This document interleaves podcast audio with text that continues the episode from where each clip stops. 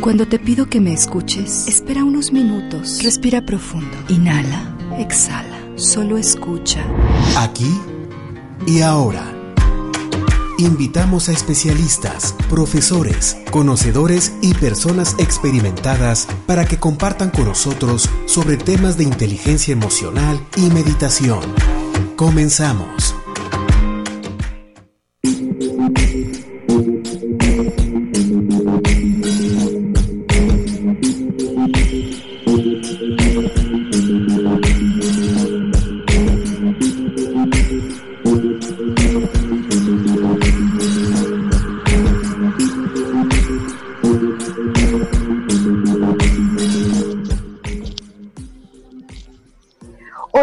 Buenos días, bienvenidos. Es un gusto escucharnos hoy, aquí y ahora en este primer programa del año 2021. Un placer como cada semana estar aquí transmitiendo a través de las frecuencias universitarias 88.5 FM en San Luis Potosí, 91.9 FM en la ciudad de Matehuala.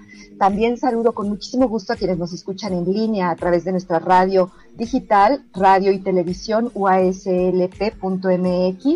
y por supuesto, bienvenidos a quienes nos están siguiendo a través de mis redes personales, Erika Aguilar Meditación, nuestra página en Facebook, eh, que estamos también transmitiendo en directo. Nuestros números en cabina 826-1347, 488-125-0160, nuestro WhatsApp, desde donde recibo todos sus comentarios, 4446-004414. El tema para iniciar este año, pues no puede ser más rico es autoconocimiento para una expresión social consciente.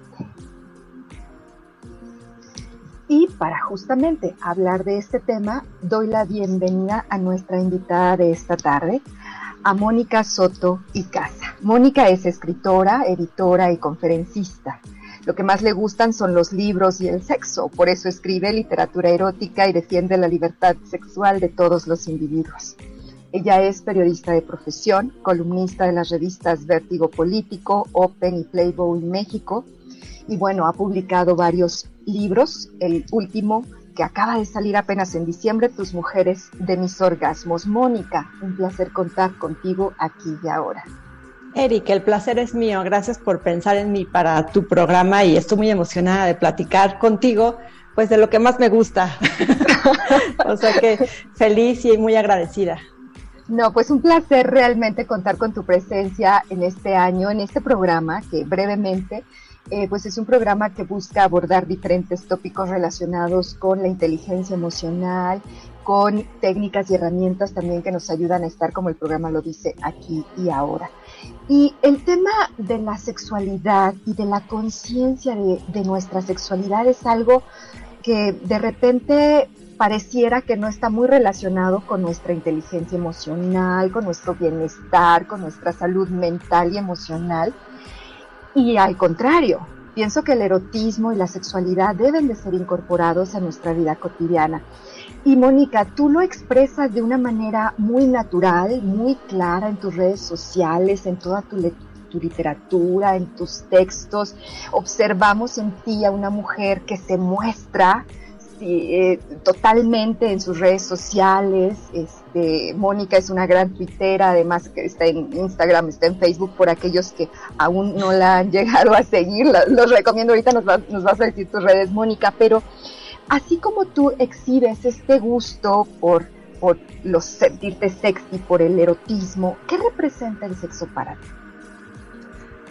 Mira, el sexo la verdad ha estado muy maltratado toda la historia por lo menos en la historia moderna, porque a final de cuentas, pues se ha negado que tenemos esta pulsión que nos, que, pues ahora sí que, que nos mueve, es una pulsión de vida. Entonces, como se ha negado, pues ha sido bastante maltratada, bastante ignorada y sobre todo, y lo más terrible de todo, es que se ha tratado como si fuera un pecado, como si fuera algo malo y como si fuera algo antinatural en nosotros. Cuando al contrario, es absolutamente todo lo contrario. Cuando digo que es pulsión de vida, digo, tenemos la, pulsión de vida y la pulsión de muerte. El sexo nos ayuda a sentirnos vivos, estar contentos, estar felices con quienes somos, a ir por la vida pues dando sonrisas y abrazos en lugar de cosas feas, ¿no? Entonces, pues para mí es muy importante por eso, porque pues desde que decidí, digo, también vengo de una familia conservadora, también a mí me enseñaron que era un pecado, también a mí me enseñaron que el valor de una mujer radicaba en que una parte de su cuerpo haya sido penetrada o no penetrada, cuando en realidad no tiene nada que ver con eso, ¿no? Entonces, para mí significa la libertad de poder hacer con mi vida lo que a mí me gusta y poder compartir pues estas sensaciones y estas ganas de, pues de vivir y de vivir bien y de vivir feliz con, las demás personas. Entonces por eso decidí que iba a ser mi tema. ¿Desde qué edad decidiste acoger la, esta vida, esta parte sexual, esta parte de vida, como un, no únicamente en tu parte personal, sino también profesional? Estuvo, la parte profesional y la personal estuvieron más o menos al mismo tiempo, porque, pues, como te decía, o también yo lo sentía como algo, pues, como algo prohibido, como este tabú que todos sabemos que tiene, ¿no? Entonces, cuando decidí, curiosamente, la, la parte profesional vino primero, porque como soy escritora y pues tengo la defensa de la ficción, pues pude empezar a escribir y a tratar este tema sin decir son mis ideas o yo quiero o yo pienso. Era yo me volcaba en los textos para decir lo que quería decir y, pues yo estaba tras la barrera de, yo me protegía de esa forma de decir, bueno, a mí también me gusta esto, también yo soy esto. Entonces, cuando empecé a tratarlo de manera profesional, a decir lo que tenía ganas de decir yo, Mónica, a través de los personajes, y también los personajes van adquiriendo vida propia, pues fue como, fue como esto fue avanzando y curiosamente, pues me liberó muchísimo a escribir del asunto. Porque aparte, algo que empezó a suceder, que eso sí no lo tenía contemplado para nada, cuando empecé a, platicar en las presentaciones de libros con otras mujeres y con otros hombres acerca de este tema, me di cuenta de la necesidad tan grande que había de hablar sobre él de que la gente pudiera expresarse y pudiera decir lo que estaba sintiendo y lo que estaba pensando sin sentirse culpable, ni sentirse mal, ni sentirse sucio, ni inadecuado. Entonces, cuando empecé a ver esa necesidad, dije, yo de aquí soy y este va a ser mi tema. Me he ido abriendo conforme pasan los años. La primera novela erótica que escribí fue Tacones en el armario, que es esta. la, la versión original es muy explícita, como me daba miedo, pues la hice menos explícita y la hice más sugerente y pues 10 años después publiqué esta que vuelve a tener la parte explícita de la original. Ya sin censura, digámoslo. Sí, pues es que curiosamente la escribir estos, estos temas pues me fue liberando a mí también en lo personal. Todo lo que traía así entripado y todo lo que no compartía, lo que no decía, lo que tenía tantas ganas de hacer, pues nunca lo había hecho. Y después esto, pues curiosamente empecé a pues a tratarlo con mucho más libertad también en la vida personal. Yo sí puedo decir, no, no es muy de escritores esto, pero yo sí puedo decir que, que mi, mi, vida profesional y mi vida personal están absolutamente, pues ahora sí que ligadas. Totalmente, porque también como soy escritora independiente, pues mi vida ha sido esto, mi vida ha sido hacer libros y compartir ideas desde que empecé a trabajar básicamente a los 20, a los 22 años, 21 y 22 años. Entonces eso ha hecho que, pues, que estén tan mezcladas que pues no pueda una existir sin la otra, ¿no? El hecho de que seas editora también ha facilitado esta, esta incursión, ¿cierto? Pues ha facilitado y no, porque el mundo editorial es un mundo muy complicado. Yo empecé a, de hecho mi columna de vértigo de la próxima semana habla justamente de eso. Ahí cuento cómo yo puse en editorial independiente porque quería publicar a la gente que quisiera hacer un libro. Me llegaban manuscritos en cantidades industriales y entonces yo decía, bueno, esta gente tiene obra que vale la pena, pero no conoce a nadie en el medio y no tiene dinero para pagarse su propio libro. Entonces, o sea, ¿cómo le vamos a hacer para que esto funcione? Y pues yo sí tenía la idea de como escritora, pues que me publicara alguien más, porque pensaba, pues, publicarme yo es muy chafa, porque pues, ¿quién dice, no? Que esto sí vale la pena. Pero cuando empecé a ver cómo funcionaba el mundo editorial y empecé a ver lo de las regalías, que la distribución, lo complicado que era, hasta para escritores bastante reconocidos, que sus libros se vendieran y estuvieran al alcance de los, de, los lectores, dije, no, pues yo ya aprendí lo que tenía que aprender para poderme hacer cargo sola. Y eso ha sido maravilloso porque, pues, me ha llevado a romper todas las reglas, tanto del sistema editorial como de, del intelectual de, en todos sentidos, porque pues finalmente lo que he aprendido y lo que más, más me gusta de este asunto es que para mí, quien finalmente define si tu trabajo vale la pena o no vale la pena, no es un editor que esté en su oficina recibiendo manuscritos y conociendo a, los, a las grandes vacas sagradas de la literatura, sino es la gente que lee los libros. Entonces, esa, esta idea de que, el, de que el artista o que el autor es una persona inalcanzable, que tiene algún grado de iluminación y por eso puede escribir ese tipo de cosas, pues es bastante, o sea, ya, se queda bastante obsoleta. Ahorita, pues la cosa es distinta y a mí me gusta ese contacto directo con la gente que me lee, que me digan me gustó, no me gustó, esto me hizo sentir tal y que, y, que también la gente sepa y sienta que estoy ahí para escuchar y para compartir y para esta retroalimentación. Digo, no puedo contestar todos los mensajes porque tengo que escribir en algún momento de la vida y las redes sociales y dedicarte a esto tú sola, pues te, te quita, o sea, sí te absorba mucho tiempo. Pero a final de cuentas ahí estoy y lo leo todo y aunque les digo, o sea, no contesto todo siempre, pero todo lo leo y todo y, y estoy pendiente siempre, porque para mí eso es lo importante. Para mí lo importante es que la gente que lee lo que escribo lo disfrute y le cause algo. Entonces, pues ha sido una revolución en ese sentido, ¿no? Y pues a mí me parece que es algo maravilloso, ¿no? El contacto directo con la gente que te lee, pues, ¿qué más le puedes pedir a la vida, ¿no? Exacto, y se nota, o sea, se nota quienes, todos quienes te seguimos en tus redes sociales, observamos y sentimos justamente ese, ese contacto y esa interacción directa. Y es que también hablar de, sexualidad, hablar de, de erotismo, mostrarlo, implica también cercanía, Mónica. Sí, claro. Y esa cercanía es, fundamental. En esta libertad que tú nos has empezado, que nos has compartido, que te, a la cual te ha llevado toda esta expresión de tu sexualidad, de tu erotismo, eh, ¿qué nos puedes decir de cómo, cómo ha sido ese caminar para sentirte cómoda en tu propia piel? en un mundo también en donde los estereotipos y luego e, estas cuestiones, por un lado nos enseñan como nos dices tú, no, pues el sexo es malo, es pecado, no hay que pensar en eso, no, etcétera. Y por otro lado, observamos y recibimos una serie de estímulos a través de la publicidad, de la mercadotecnia, de cómo debe ser sexy una mujer, o de qué esperar en, una, en un encuentro sexual, o, o de cómo manifestar nuestro erotismo. ¿Cómo ha sido tu camino en ese sentido? Sí, como bien dices, el mundo nos dice, sé sexy, no seas tan sexy, sé buena, no seas tan buena, sé, ponte tacones, ¿por qué no te pones tacones? No, te maquilles tanto, ¿por qué te maquillas tanto? Este, ¿Por qué usas tantos filtros? ¿Por qué no usaste? O sea, es una contradicción con la que crecemos todo el tiempo tenemos, pues todos sabemos, ¿no? Los estereotipos de belleza, las mujeres perfectas, delgadas de revista, photoshopeadas, porque no hay ninguna mujer que tenga esa cintura ni esa piel, ¿no? En la vida real. Digo, entonces, pues digo, algo importante es empezar a autoconocerse absolutamente y decir, a ver, esta persona soy yo.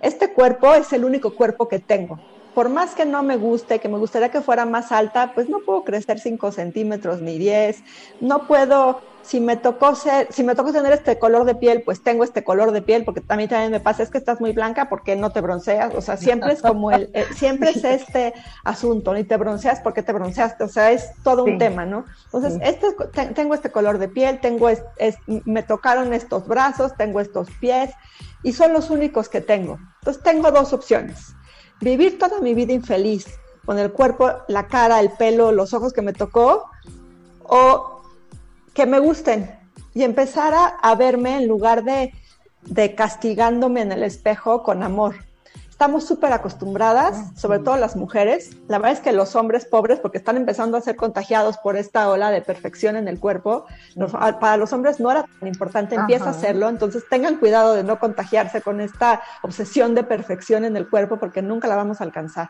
Entonces, ¿qué es lo que vemos siempre? Cuando te miras en el espejo, ¿qué es lo primero que haces? No, pues ya me salieron aquí tres canas, y mira la lonja, y mira esta cicatriz que se ve, ya me salió la estría nos damos una castigada y nos maltratamos tan, tan, tan feo, que cómo nos vamos a gustar y cómo, vamos a estar felices en nuestro cuerpo si nos tratamos tan mal. Y todo el mundo nos dice, acéptate a ti misma, llámate como eres. Pues sí, pero dime cómo, ¿no? Porque, o sea, suena muy lindo decir, sí, me, acepto a mí misma, pero si me veo en el espejo y tengo la lonja y no me gusta, pues ¿cómo me voy a aceptar? Entonces, en lugar de mirarse al espejo y verse las arrugas como un grande defecto, decir, bueno, si tengo 41 años y tengo estas arrugas junto a los ojos, quiere decir que he sonreído un montón, porque yo me río mucho. Y pues mis principales arrugas están aquí, porque pues me río mucho. Entonces digo, pues qué bueno que las tengo acá y que no están aquí como tristes porque no me reí tanto, ¿no? Y pues sí, obviamente voy a tener canas porque pues tengo 41 años. ¿Y qué experiencias y cuántos años voy a querer borrar de mi vida para tener menos canas? Pues ninguna, porque todos los años han sido muy valiosos. Y bueno, tengo la cicatriz de la cesárea por donde nacieron mis hijos. Pues es, o sea, nacieron mis hijos, ¿no? O sea, ¿cómo no voy a estar feliz si por ahí nacieron mis hijos?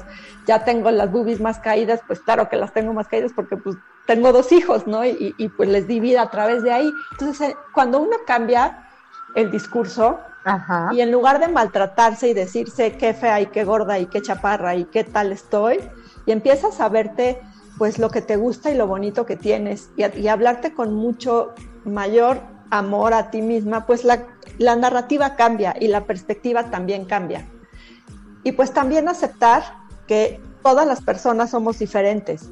También a las mujeres nos han enseñado que tenemos que ser rivales toda la vida, que tenemos que ser mejores, tenemos que ser más guapa, más lista, porque tenemos que, en esta competencia por los hombres, tenemos que ser la mejor para ganarnos al que queremos y para que nos elija el que nos gusta. Y esa es otra cosa que nos ha hecho muchísimo daño, porque entonces, en lugar de aceptarnos a nosotras mismas y aceptar a las demás como son, siempre estamos comparándonos con las otras. Exacto. Entonces, eso es igual. Entonces, cuando uno ve a otra mujer, en lugar de ver ¿Qué tiene de malo para ver que yo soy mejor? Me, pongo a ver qué tiene de bueno. Qué bonitas piernas tiene, qué padre vestido eligió, qué padre se peina, qué bonitos ojos. O sea, tenemos que empezar a cambiar ese tipo de narrativas y empezar a aceptarnos a nosotros, pero también a las demás como son. Y obviamente va a haber siempre alguien más guapa, alguien más fea, alguien más grande, alguien más joven. O sea, no va, nunca nadie va a ser lo máximo y aparte también según quién, ¿no? Para algunos la belleza es una cosa y les, es cuestión de estética, ¿no? Entonces es bastante complejo, pero yo creo que por ahí se puede empezar. Esta autoaceptación viene así, cuando yo me veo a mí misma con las cualidades que más me gustan y también cuando veo esas cualidades en los demás, porque no podemos empezar a hablar de una narrativa distinta si no cambiamos la percepción y si no cambiamos la manera de decir las cosas. Entonces ahora en lugar de ver a una mujer y verle todo lo malo para sentirme yo mejor que ella, pues mejor le veo todo lo bueno, porque así podemos ir juntas sintiéndonos mejor con quienes somos. Porque este asunto, esta presión que tenemos las mujeres por ser perfectas, que nada más nos ha llevado a la infelicidad y a tener trastornos de alimentación y trastornos de personalidad y Exacto, depresión, así claro, a nadie le convienen. Es, es, algo que, o sea, que podemos hacer todas juntas y creo que es, es, importante que empecemos pues a verlo desde este punto de vista diferente. Y sí, amar nuestro cuerpo como es. Y si lo quiero cambiar, pues a lo mejor hago abdominales en lugar de quedarme bien leyendo todo el día echada o viendo la tele o lo que sea, pues lo muevo de una manera distinta, por salud, por estético, por lo que quiera, pero siempre aceptando que el cuerpo que tenemos es el único vehículo que tenemos para transitar por esta vida y pues más nos vale aceptarlo y quererlo como es. Porque finalmente la verdad es que los días pasan tan rápido y la vida somos, somos seres tan fugaces, somos fragmentos en millones de años de historia que para qué nos complicamos la vida y para qué invertimos ese tiempo en sufrirnos en lugar de invertirlo en disfrutarnos.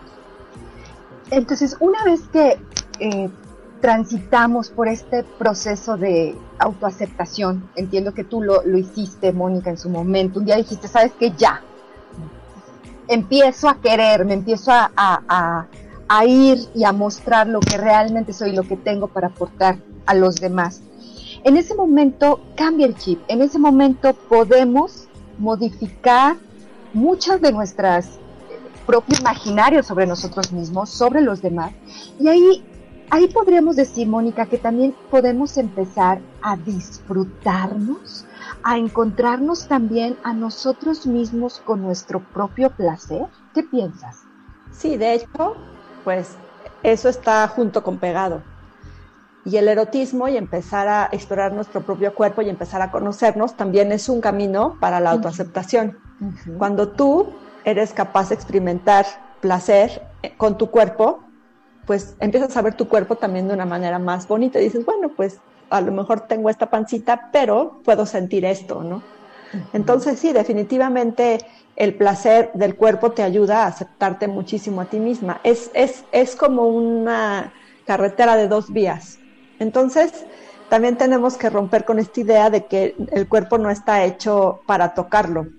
Si un hombre se masturba, hasta se masturban en grupo cuando son chavitos y todo el mundo se siente muy así. Y las mujeres es el tema más tabú del mundo. O sea, las mujeres nunca hablamos de que nos tocamos nada. Y, y también a lo mejor es porque las mujeres tenemos todo más guardado y los hombres lo tienen más afuera, entonces pues para ellos es más fácil rozarse que para nosotras, ¿no? Pero independientemente de eso, pues sí, o sea, hay que empezar por, por, por disfrutar el propio cuerpo, por tocarse, por explorarse, por saber cómo funciona. Muchísima gente le dice, por ejemplo, vagina a toda la zona a, los órganos sexuales externos, internos, y pues la vagina es solamente la parte de adentro, ¿no? Pero afuera pues que en, la vulva que tenemos todo, que tenemos el clítoris, que tenemos los labios mayores, que tenemos los labios menores, que tenemos todo lo que está ahí, las glándulas de esquene, por donde, que, que, que ya no queremos decirles así tampoco, pero, pero tenemos tanto ahí que pues hay que conocerlos. Entonces sí, hay que agarrar un espejo y abrir las piernas y pues ver cómo es aquello, ¿no? Porque también como estamos educados por, el porno, donde todo mundo es perfecto y rosa, pues no somos así todas, ¿no? Entonces, pues sí es importante autoconocerse, autoexplorarse y llevar nuestro propio cuerpo a, pues a esos límites de placer que nos gusta. Y no nada más para que cuando estemos con alguien podamos decirle, a mí me gusta menos duro, más suave o más duro, o más... Ah, yo tengo a, mí me gusta en este lado y no me gusta en el otro. Por ejemplo, yo no sabía, hasta hace poco me enteré que la distancia que hay entre el clítoris y la vagina de, ah, provoca que puedas tener un orgasmo con penetración o no porque las mujeres tenemos diferentes distancias del clítoris y la vagina, quienes lo, tienen más cerca, quienes lo, quienes lo tienen más lejos, y de eso depende mucho de lo que nos sucede cuando tenemos relaciones sexuales, por ejemplo, ¿no? Entonces, muchas mujeres que se sienten frustradas porque nunca pueden tener un orgasmo con penetración, pues a lo mejor se sentirán menos frustradas si supieran que su clítoris está más lejos de su vagina y por eso no lo pueden conseguir así. Entonces hay que buscarlo de otra forma. Entonces, ese autoconocimiento es importante, ¿no? Porque si no, pues nos quedamos así como pensando que tenemos algo descompuesto cuando no es cierto. Y entonces sí, definitivamente esta exploración, este llevar a nuestro cuerpo con nuestros propios medios también a sentir ese placer nos ayudan a liberar muchísimo y aceptar nuestro cuerpo como es. A final de cuentas, el erotismo es tan importante para nosotros como respirar, como comer, como dormir, como ir bien al baño. Entonces, está en ese mismo nivel de la pirámide de necesidades, está en el mismo nivel. Y entonces, pues cuando lo ves así, dices, bueno, pues vamos a ver cómo le hacemos para que esto sea más sano. Con pareja o sin pareja, ¿eh? Tampoco eso, eso, eh, eso no es, no define nada, ¿no? O con los, las preferencias que cada, que cada persona tenga, ¿no? Sí, claro. La verdad es que yo ya de eso ni hablo porque, o sea, porque pues se, se, sí creo que es importante que, pues que ya lo demos por sentado, ¿no? Si a uno le gusta lo que le guste, pues es una decisión muy personal y muy libre, ¿no? En ese sentido ya empezaron algunas preguntas, Mónica, pero antes, antes de, de hacer las preguntas que nos están este, haciendo llegar a nuestras redes sociales, eh, quiero invitarte a una, a una sección que nosotros le llamamos las 10 palabras. La gente en redes sociales no, no va a escuchar la cortinilla, no la vamos a hacer en este momento, pero consiste en lo siguiente. A partir del tópico que estamos abordando, te voy a enlistar 10 palabras relacionadas con ese tópico, Mónica, para conocer un poquito más las asociaciones inmediatas y directas que vengan a tu cabeza en una sola palabra y sin repetir en torno a ellas. ¿Vamos? ¿Te parece? Vamos. Entonces, vamos a iniciar con la primera. Cuerpo. Ah, vehículo. Sexualidad. Eh, vida. Erotismo. Placer. Sexo.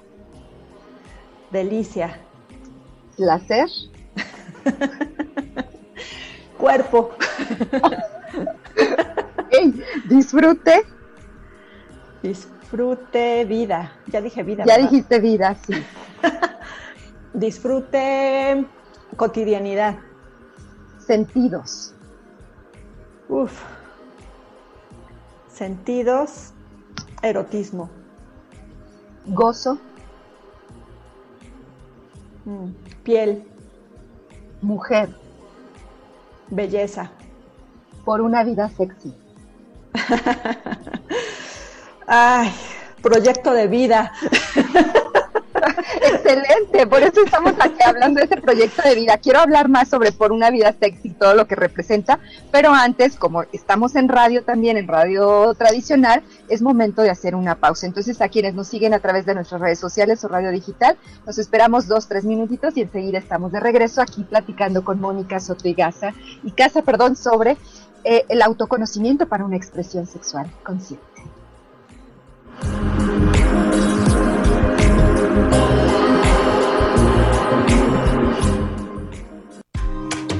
Aquí y ahora. Con invitados. Enseguida regresamos. Aquí y ahora. Con invitados. Estamos de regreso.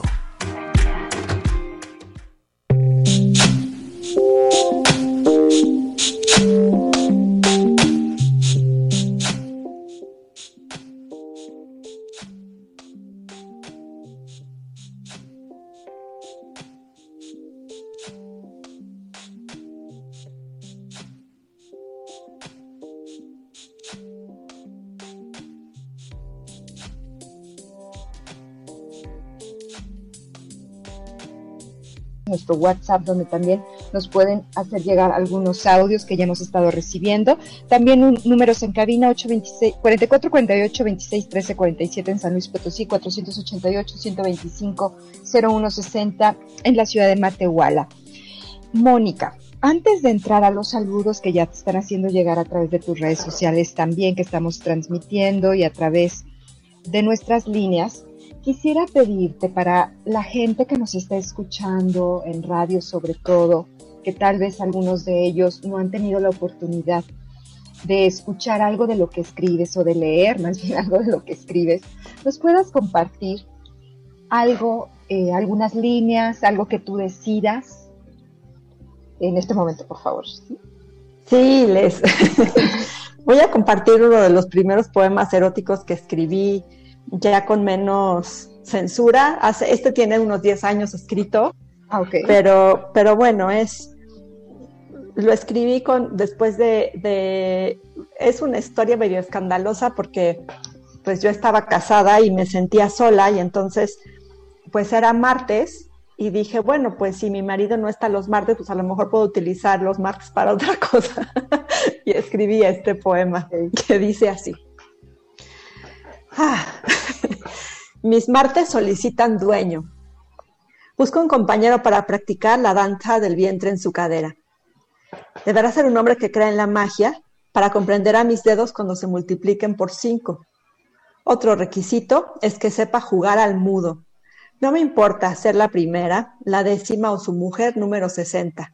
Quiero creer que mis caricias son las mejores de su vida. Mi hombre compañero será halcón, aroma de café tostado, cama recién tendida y silencio listo para tocar una primera nota. Se reciben candidatos los martes de 9 a 1. Los demás días de la semana seré artífice de mis propias historias, mi propio colibrí. Porque también me, me, me, llevé muchos años, muchas experiencias, un divorcio y muchas, muchas relaciones fallidas, pues me llevó a aceptar que, que, que soy una, que me gusta ser infiel la infidelidad es mi, es mi, es mi vocación.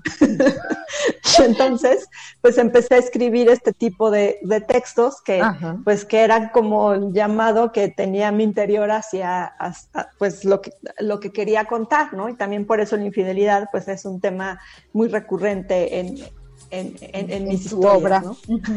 Y todo lo que compartes, porque todos los días nos, nos enriqueces con algún poema, algunas líneas eróticas en tus redes sociales, eh, Mónica, ¿de dónde surge toda tu inspiración? Los, los textos, los poemas surgen de, pues, de mi experiencia personal. la poesía, mis poemas siempre tienen, siempre tienen un destinatario, o sea, siempre hubo alguna, alguna situación o alguna persona que los detonó, siempre. Y, lo, y la, pero la narrativa no, los cuentos y las novelas, esas sí son, esas sí son mayormente ficción. Sí, eso sí es ficción. Digo, seguramente tendrá tintes como todos los escritores, ¿no? Que pues hay mucho de uno o hay todo de uno ahí, pero bueno, en, este, en mi caso es así. Los cuentos y, los, y las novelas son ficción y los poemas sí son absolutamente recuerdos y evocaciones y deseos. Por eso también tengo muchos poemas en, en futuro. Eso es bueno, es parte de la terapia, pienso, ¿no? A veces, el pues escribir un poco. ¿Te parece, Mónica? Vamos a, mm, responder algunas de las dudas que, eh, nos están haciendo llegar. Bueno, antes que nada, saludos de Miguel Ángel Rojas Rodríguez también, eh, Luis Ángel Olivares Guzmán, también te manda a saludar Emanuel Gracia Linares, eres fabulosa, Moni, te sigo desde hace mucho tiempo, he leído todos tus libros y ya pedí el que escribiste recientemente. Joaquín Botello, excelente también. Marco López, gracias por también tus felicitaciones para el programa. Adolfo Tello, saludos. Gabriela Romero, hola Moni, feliz año. Mónica. Gracias, Gaby, igualmente. José Antonio Ortiz Obregón, en espera de que llegue tus mujeres de mis orgasmos, galletitas para un funeral, uno de los libros más divertidos y con toque de erotismo, muy recomendable, soy tu fan. Gracias. A ver, Mónica, nos están preguntando, ¿te consideras feminista? Sí, absolutamente. sí, soy feminista, definitivamente. Tengo, creo que todos los feminismos en, han, logrado que, que, podamos ser tan libres las mujeres como lo somos ahora. A veces se nos olvida porque cuando tenemos todo, es una tendencia histórica, de hecho, no nada más nos pasa a las mujeres, sino nos pasa pues a la gente que ya no, por ejemplo, a la gente que ya no existió con el terremoto del 85, pues no sabían lo que era haber eh, sobrevivido eso, la gente que no vivimos la Segunda Guerra Mundial, pues de repente se nos olvida las libertades y todo lo que logramos hacer después, y pues a veces también se nos olvida que gracias a una feminista podemos votar, podemos ir a la universidad, podemos decidir si queremos casarnos o no, podemos decidir si queremos tener hijos o no. Entonces, por supuesto que que soy feminista y siempre agradezco a las feministas de toda la historia que, que lucharon tanto e incluso dieron su vida para que nosotros tuviéramos los mismos derechos que los hombres, porque no es algo que, que, se nos dio por sentado, entonces es importante siempre recordar que hubo otra mujer como nosotros que luchó para que llegáramos a este punto. Pero no soy feminista de que, que odia a los hombres porque amo a los hombres y también amo a las mujeres, entonces pues finalmente sí soy feminista y me gusta y me gusta mucho serlo y siempre que se puede hablar de estos temas, pues hablo de ellos porque es muy importante que siempre recordemos el trabajo que nos costó, que le costó a muchas generaciones llegar a lo que hemos logrado ahora, aunque todavía nos falte bastante camino por recorrer. Entonces sí. Sí, eres feminista. Definitivamente. Okay. ¿Hasta qué punto o grado de liberalismo te ha llevado la sexualidad consciente, Mónica? Ah, pues al, yo supongo que a, absoluto y total. Soy una persona que, digo, no siempre es fácil, porque todavía existe en, nuestra sociedad y en muchas sociedades la idea de que una mujer que expresa, su sexualidad de una manera abierta y, y, pues que no le esconde y que no tiene ningún problema con hablar de estos temas y pues que aparte así vive, pues es una mala persona, ¿no? Que debe tener alguna calidad moral baja para, para tener que hablar de estos temas. Eh, pero, pero yo sí creo en la, en la libertad absoluta.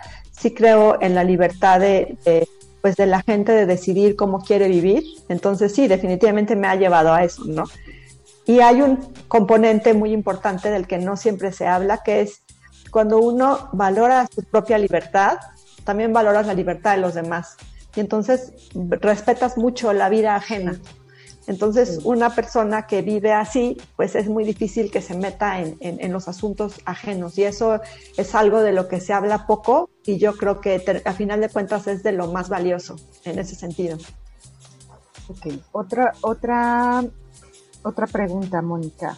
¿Te gustan los hombres y las mujeres también en un plano más sexual? No, me gustan los hombres. Las mujeres me encantan. Creo que estéticamente son, o sea, somos muy atractivas. Me gusta ver una mujer que me guste, pero sexualmente no me atraen las mujeres. Sí, no, ahí sí no. ahí sí les quedo mal. Pero, pero por supuesto que puedo, que puedo, ah, que puedo valorar mucho y puedo disfrutar mucho ver a una mujer que me parezca agradable. Claro que sí pero sí soy irremediablemente amante de los hombres.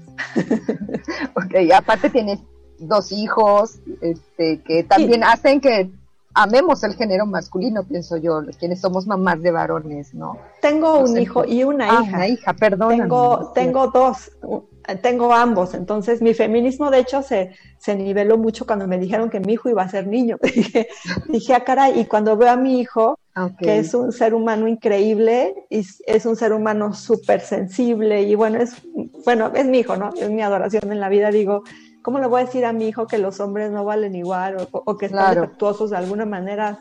es lo máximo, mi hijo, y, y mi hija también, ¿no? Entonces, sí, como tengo un hijo y una hija, pues imagínate, ¿no? La, el equilibrio tiene que ser bastante. Y lo que, lo que venía diciendo, ¿no? De finalmente hasta mis hijos saben cómo es su mamá. O sea, he hablado con ellos, mis papás, mis, toda la gente que me conoce sabe cómo soy, mis hijos también con mis hijos que tienen 11 y 12 años, hablo de sexo abiertamente. Y cualquier duda que tienen, cualquier cosa que me quieran preguntar, platicamos. Incluso el otro día me estaban pidiendo que, les enseñara algunos albures porque los alburean en la escuela, entonces querían que les enseñara pues a defenderse. Entonces, pues la verdad es que, o sea, yo sí soy igual en todos lados, no hay no hay de que en algunos lugares me modero, no, o sea, sí suelo ser bastante abierta en ese sentido en todos lados y eso pues me ayuda mucho porque no tengo que estarme escondiendo ni siquiera de mis hijos, ¿no? Claro, exactamente. ¿Y qué problemas has tenido en ese sentido? Nos hacen una pregunta. ¿Cuáles han sido como los mayores problemas a los que te has enfrentado en esta apertura sexual que tú este, demuestras?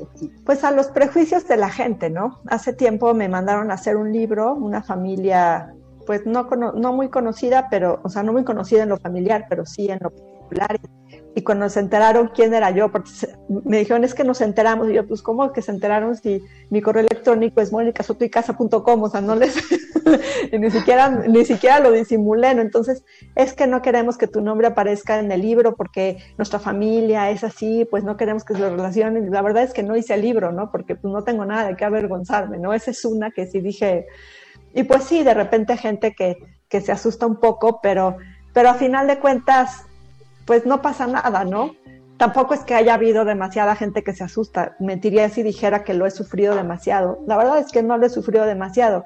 Y también tengo algo que me ayuda mucho, que soy muy irreverente. Entonces, como soy muy irreverente, pues ese tipo de opiniones tampoco es que me calen hondo. Entonces, pues, y final, como decía hace rato, somos seres tan fugaces, vivimos en una fracción de la historia tan pequeña que andarse preocupando por ese tipo de cosas, pues es perder el tiempo. Y en, lugar de disfrutar la vida, uno la sufre. Y pues la verdad es que no, no va conmigo eso de sufrir la vida de ninguna manera. Los problemas no ha habido tanto. Tuve un caso de acoso que duró un año, cuatro meses, hace, este, se acabó el año pasado. Y la verdad es que como también soy, o sea, me, gusta disfrutar la vida y todo, pero también tengo un carácter muy fuerte, entonces pues eh, jamás puse en mis redes sociales, me están acosando, lo puse hasta que ya había, ya llevaba un año la investigación judicial porque puse una denuncia, o sea, yo no me puse, les digo, a, llorar así, de, es que me, están, me dicen tal y me dicen tal y no es cierto, yo fui, cuando llegaban amenazas a mis hijos, fui y puse una denuncia en la Fiscalía General de la República y ya cuando supe qué persona era la que me estaba acosando, porque lo sé, fue cuando lo hice público. En ese mismo instante dejaron de llegar las, los, los mensajes, ¿no? Entonces, soy, porque soy muy así, ¿no? O sea, tengo, como les, o sea, sí tengo un carácter fuerte y también por eso, eso me ha ayudado mucho a que, pues a que la gente tampoco me agreda demasiado, ¿no? Y tampoco hago caso a, a, a ese tipo de cosas, a menos que sean como esto, que si era una agresión muy dirigida y que duró mucho tiempo y que sí dije, pues no tengo por qué vivir así, ¿no? Entonces, ese ha sido como mi mayor problema, el, el, el, acoso. Fue muy triste porque era una mujer y era una ah, mujer que yo conocía, era una mujer y, era una mujer que yo conocía y, y, y quise y, quiero todavía. las cosas fueron así. Entonces sí, fue muy fuerte. Pero a final de cuentas, todo este tipo de experiencias lo único que me hacen darme cuenta es que hace, hace falta que sigamos hablando de esto. Porque no puede ser que tengamos normalizada la violencia, que tengamos normalizada la cantidad de carteles de mujeres desaparecidas, de niños desaparecidos, de hombres desaparecidos, que tengamos normalizado ver, eh, ver el muerto, escuchar de la balacera y que el sexo nos espante. Que nos espante más un pezón que un decapitado es signo de que tenemos que seguir hablando de erotismo y de sexo y de una manera abierta. y sana, porque quiere decir que pues, o sea, no puede ser, ¿no? Que, que sea mucho más ofensivo para alguien un desnudo que, que toda la, imagen, que la imagen de una balacera y de un asalto, ¿no? Eso sí, eso, eso, a mí me parece bastante grave y pues es síntoma de, pues, del problema que tenemos al momento de intentar abrir este tipo de temas, ¿no? De ahí también que tu, tu hashtag, tu frase de identificación sea por una vida sexy ¿Qué más significa ese por una vida sexy? Por una vida sexy para mí es ser segura de una misma, sexy, ser, vivir con integridad, sexy, ser inteligente y actuar en consecuencia. Es sexy. También nos han dicho las mujeres que hay que jugar a ser medio tontas para conseguir lo que queremos y eso me parece pues, una de las ofensas más terribles a la inteligencia femenina, porque pues obviamente pues, nada, nada que ver ser este, pues sí, tener este compañerismo, esta sororidad, pues también es sexy. A final de cuentas, este hashtag surgió de, de, pues como les digo, de esa necesidad de, pues de hablar de este asunto y de dejar de uniformar lo que es sexy, porque no, o sea, andar sobre unos tacones enormes y una minifalda no es necesariamente sexy, porque a final de cuentas, el erotismo, lo que hace que la gente se fije en una persona no es ni siquiera la ropa que te pones, no es ni siquiera tu manera de hablar, ni siquiera el maquillaje que te pusiste, sino es la seguridad y la felicidad con la que vives. No hay nada, nada, nada más sexy que la autoestima. Y la autoestima hay que construirla todos los días, porque no nacemos con ella. Hay gente que nunca ha sufrido de autoestima, pero la mayoría de los mortales hemos sufrido de autoestima. Entonces, trabajarla todos los días, pues nos ayuda a, a vivir así, ¿no? Entonces sí, por eso el hashtag este existe y pues ahora sí que algo que a mí me gusta también pensar es que como no vemos las cosas como son, sino como somos nosotros, pues el nivel de lectura y la profundidad de lectura que tenga la gente, pues tendrá que ver con lo que tiene dentro. Entonces, si una persona se ofende por un desnudo, pues por algo será. Si una persona se ofende por un poema erótica, pues también. Entonces, tampoco es algo que, que preocupe mucho, pero siempre es interesante pensar en ello. Otras dos preguntas, eh, Mónica. ¿Es malo masturbarme si soy divorciada? Por supuesto que no es bueno masturbarse aunque no seas divorciada y aunque, aunque, tengas pareja. Obvio, ¿no? Por supuesto. sí, por supuesto. Es, es, es autoconocimiento a final de cuentas. Sí, no, uno se puede, yo creo que, o sea, uno debería hacerlo, digo, si no todos los días, por lo menos sí bastante seguido, ¿no? Si un día no puedes, por ejemplo, si un día tienes insomnio, una de las mejores formas de poder dormir, pues es masturbarte. Si te sientes, si un día amaneces, amaneces y te, sientes triste, te ves en el espejo y no te gusta nada de lo que te pones y así, si te masturbas te empieza a cambiar el punto de vista, ¿no? Este tipo, los orgasmos de verdad son una maravilla.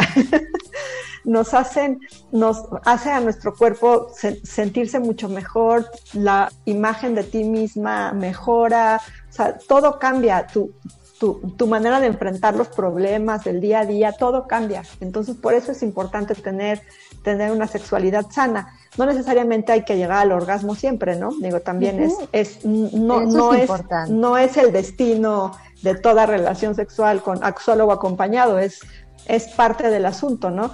Y finalmente el erotismo empieza desde que te miras al espejo y te gusta lo que ves. Yo siempre, por ejemplo, cuando ya, ya, no me pasa, pero cuando despertaba y tenía unos cólicos horribles, porque me, daban unos cólicos terribles, el día que más mal me sentía, me, ese, ese, día sí me ponía un vestidazo y sí me maquillaba y sí me arreglaba y entonces me veía en el espejo y me veía preciosa y me, me sentía la fregada, pero me, me, veía en el espejo y decía, bueno, hoy sí vamos a compensar lo mal que me siento por dentro con lo bien que me voy a ver afuera, porque de repente es necesario, ¿no? Sí. Entonces sí. Ok.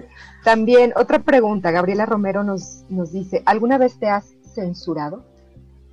Sí, me he censurado muchas veces, sobre todo a la hora de contestar lo que algunas personas se merecen.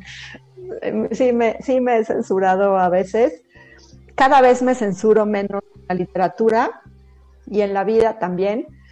Obviamente, pues hay momentos y hay lugares y pues uno no puede tampoco andar así toda la vida, ¿no? Pero, pero sí, sí, sí me he censurado a veces y creo que también es, es algo bueno, ¿no? Tampoco es tener es cierto control de las emociones y de los sentimientos y de los pensamientos también es muy importante porque eso nos ayuda a autorregular mucho nuestra vida. Entonces sí, o sea, no puede uno ir por la vida tampoco pues diciendo todo lo que piensa y todo lo que siente y contestando cómo se merece la gente, porque imagínense lo que sería eso.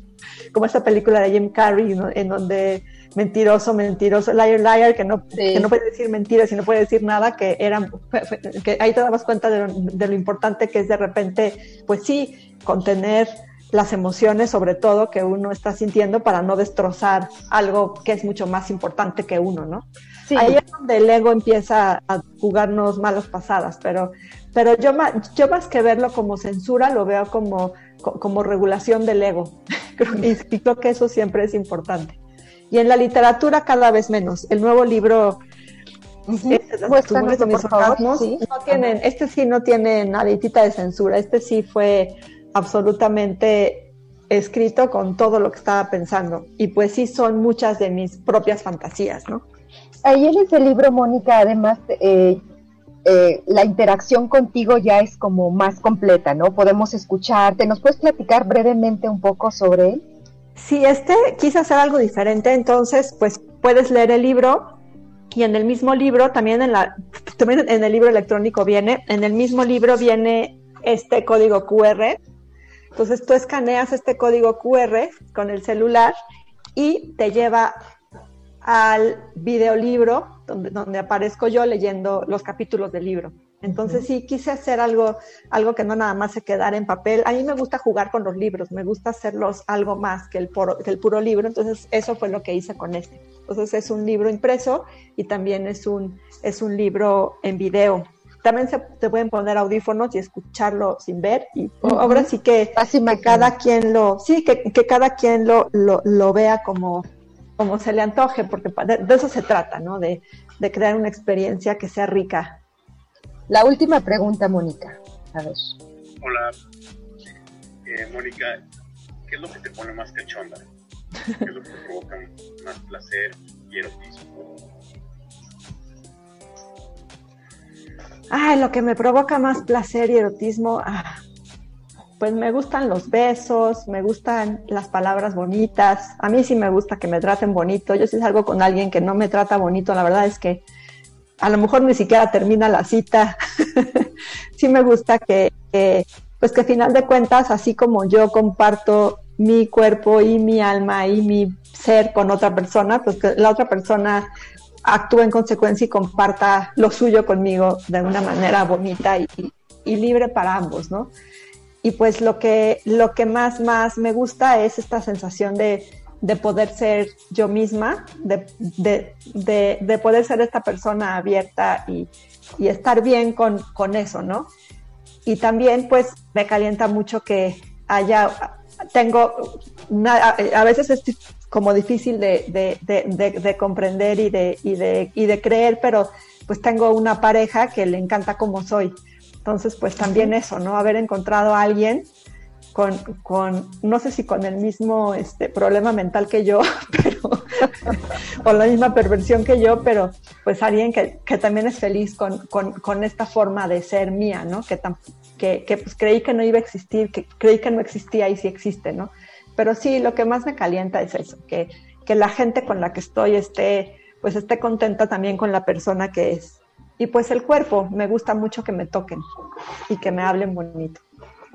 Muy bien, pues ya para terminar, Mónica Prudencio Chowell nos dice, bueno, te dice que a él le pareció más hardcore el del libro de galletitas, un capítulo en particular, el de la mordida, y el de mujeres fue una gozada eh, escucharlo de viva voz. También te mandan muchos saludos y felicitaciones al programa Lorena Vega, Arnold Méndez, Wilson Valde Valdelomar, Jesús Medina, Selene Ramos, Gabriela Romero, Muchísimas gracias a todos y seguramente se me están escapando algunos más. Mónica, antes de despedirnos, ¿dónde te pueden encontrar y dónde pueden conocer tu literatura y todo lo que escribes? Mira, estoy en, todas, bueno, no en todas las redes sociales, estoy en, Twitter, en Facebook y en Instagram.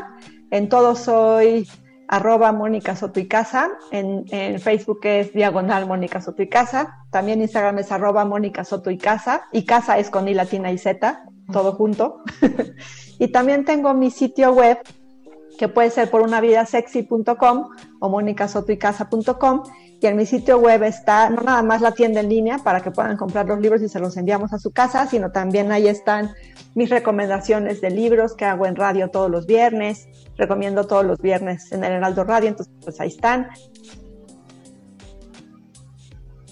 Están también cuentos, poemas, libros, este, reflexiones, ensayos. Mi página tiene muchos, muchos, muchos textos y pues ahí están todos en acceso gratuito y, y, también está, como les digo, la tienda en línea. Entonces estoy en todas las redes con mi nombre y mi página, monicasotuicasa.com.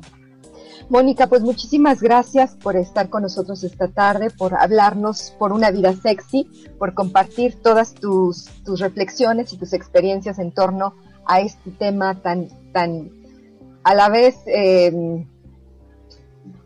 un tabú, sigue siendo un tabú lamentablemente, pero que cada vez debemos de abordar con mayor naturalidad. Muchísimas gracias por estar con nosotros.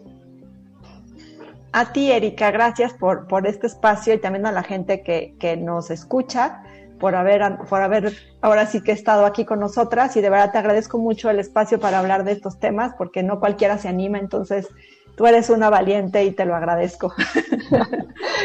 Gracias, Mónica. Nos despedimos. Mañana a las siete y media tenemos nuestra práctica de meditación aquí y ahora y el próximo jueves a las doce del día nuevamente en sesión con invitados. Hasta la próxima.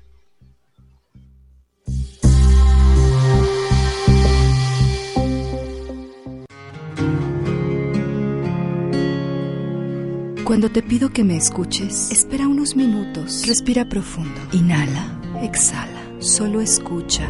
Esto fue aquí y ahora. Nos escuchamos en la próxima emisión. Dirección de Radio y Televisión, Universidad Autónoma de San Luis Potosí.